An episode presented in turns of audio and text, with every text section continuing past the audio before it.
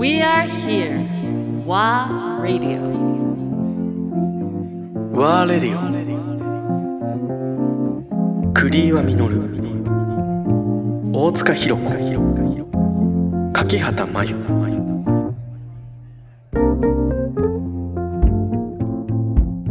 あの女性とジャズの話あったじゃないですか。あはい。前に、うんうん。あそこで大塚さんが伝えてることってたくさんあると思うんですけど、はい。なんかまた3月でしたっけ、はい。国際女性で、言葉間違ってる？あ大丈夫？いえ大丈夫です。国際女性でうん。ね3月8日でしたっけ？そうですね。3月9日がミモザの日だし、あそれの話なんかまた？あ新宿ちょっと。進捗と 私に質問があれば答えられる。いやーどうしようかな分かんない。どうぞ。ね、前もそうなんです。よちょっとお話ししてたんですけど。そうですねまあ3月ぐらいにはちょっとインフォメーションその、ね、国際女性デーにあのあやかってというかそういうところでちょっとお話ししたいなと思ってるんですけど、えー、といろいろ今そうですねあのコラムごとにいろいろ分けてまとめてちょっと編集できる方とかにも見ていただいてるんですけどそうですねなんかあのちょっとすごく印象的だったのが年末にあの監督さん、えーと「ガールズ・イン・ザ・バンド」っていう名前で、あのえー、と大体そうですね。1920年30年ぐらいの時の時代から結構最近のそうですね。今活躍しているエスペランサーズとかあのテリリン・キャリントンとかあのすごく今のジャズっていうのを象徴している方まで全部網羅したあの女性のジャズミュージシャンを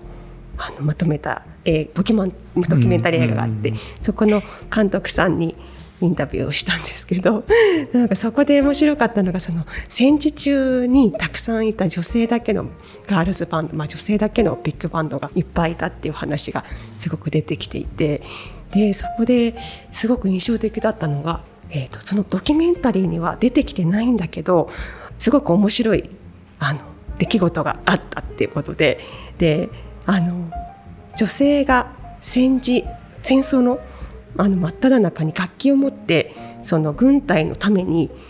あのエンターテインメントあの、うんとしてあの演奏に行ってたっていうところで、アジアメインであの演奏に行ってたバンドっていうのがあってんそれは日本の日本に来てたそうです。日本のバンド？アメリカのバンド？アメリカのバンドで日本のために来てた日本のあの日本にいる軍アメリカ軍のために演奏本に来てる。リカ軍のためにえあー。そうでそこであのそこで、えー、と日本から韓国に行って韓国から日本に戻る時の飛行機が墜落して九州のあの漁師に助けられてたっていう話があって、えーいろいろ調べた亡くなったんじゃなくて？そうなんですよね。でなんかそこそんな話があのその監督もねそういうあの墜落してたっていうことは分かってるんだけどそこの映像とかあの出来事って全然残ってないのよって言ってて、あそうなんだどこのどこの場所なんだろうとか言って調べたら日本だったみたいな感じで、なんかあんまりその時のことってそのあんまり語られてなかったりとか。してるっていうのが面白くてあなんかねいろいろこう日本で日本にいる軍隊のためにアメリカ軍のためにジャズっていうのが日本にいっぱい入ってきてたんだろうなっていうのもすごく興味があってうん。前レオさんと話してた時そうですね。ねそんな話が。まあ、多分慰問団的なやつ、いろんな多分映画にもいろんな慰問団が出てますけど結局そこから、うん。多分日本に日本のミュージシャンジャズミュージシャンたちがん。学ぶわけじゃないですか、うんうん。一番そうですよね、早く。一番、うん。でしかも人数足りないと日本のバンドは呼ばれてると思うんですよ。ああそうか。ミュージシャンがその女性だけの場合はまた別だと思うんですけど、うんね。でも当時はビッグバンド全盛だったと思う、グレン・ミラーなんかそうじゃないですか、あええあの人は慰問で回ってて飛行機墜落しなくなってますよね。あそうかそうか。ね、うん。そうそうそう。あのまあ一応ゆ墜落したことになってますけど、うん。行方不明ですけど、やっぱそうやって慰問で回ってるところがあって、まあなんだろう戦意高揚っていうんですか、うん。ねえそう。でも多分日本のジャズ面に与えた影響ってすごく大きいですよね、うんうんうんそこがねなんか私もようやくこう興味が。面白いんですよあの時代。やっぱりちょっとそこを知りたくて。そうそう。なんかこの前もいろいろ読んでたら、うん。ビッグバンド全盛だったのが、うん。今度女性ボーカルが隆盛になった時に淘汰された女性ジャズボーカリストが結構いたっなるほど。らしくて、名前もちろん全然出てこないんですけど、うんうんうん。ビッグバンドだとうなんだろうその歌唱力っていうんですかね、うんの淘汰されてどんどんどんどん減ってって残る人だけ残るべくして残ったっていう人もいるみたいですよね。やっぱそれがビッグバンドからジャズの形が変わった時の時代だと思うんですけど、とかうんうん面白いですよね。いや面白い面白いって言ったらいいのかな。うん、そうそういや本当ですよねそれがあってこうジャズがここまで続いてきてるっていう。でそれこそ大塚さんのビニールのレコード版だってはい。軍から出てきてるわけじゃないですか。いやそうですよね。流出してるわけですよね。でそれを扱っ唯一、えっと日本でたくさん実は持ってたのは横浜の野毛のちぐささん。なんですよね。ねそうですそれをそうそう。そこがなかったらみたいな感じですよね。そうそうそうそう。志保さんなんか閉店になっちゃうって本当ですか？ああれ、えっ違う多分代替わりしてたあ今どうなってるの？ごめんなさいちょっと調べて。ねなんかねちょっと最近ふわっと聞いた話まあちょっと調べてみますけど。そうなんですよビッグバンドねでも女性だけって、うん。えっとなんだろう。アフリカ系だけとか。それがあのなんかいろんなタイプがあったみたいでテキサスとかではすごいめちゃくちゃうまいがあるあの、まあ、黒人メインのバンドがあってでアポロシアターとかでも行ってやってたとかっていうすごいうまいと。あの黒人だけの女性のバンドがあったりとか。あとまああのハリウッド関係と、まあ、ちょっとショーショーあの、演劇関係とかで出てきた黒人の人たちはいるんですけど、とかでもなんかこう人種全部いろいろ混じったあのインターナショナル・スイート・ハート・オブ・リズムっていう、ん。あの前のガールズバンドが結構、まあ、代表的な感じで。ー。ですごく時代的にも先を行ってたというか。えそれ音源聞かれたんですか？あ音源はえっ、とね私も一応 YouTube とかコンパイルとかではちょっとあるんですけど、そうなんかその時のいろいろツアー中の出来事とかも、そのあのドキュメンタリー映画で元そのバンドにいた女性で、の人たちがいろいろ話してて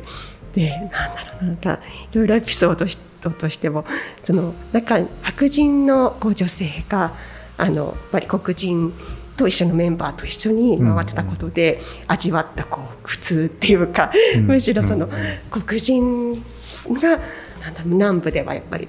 入れない場所があるとかででむしろ私がいることでそのバンドではすごくこうなんかちょっとい居づらくて顔黒く塗ったとか。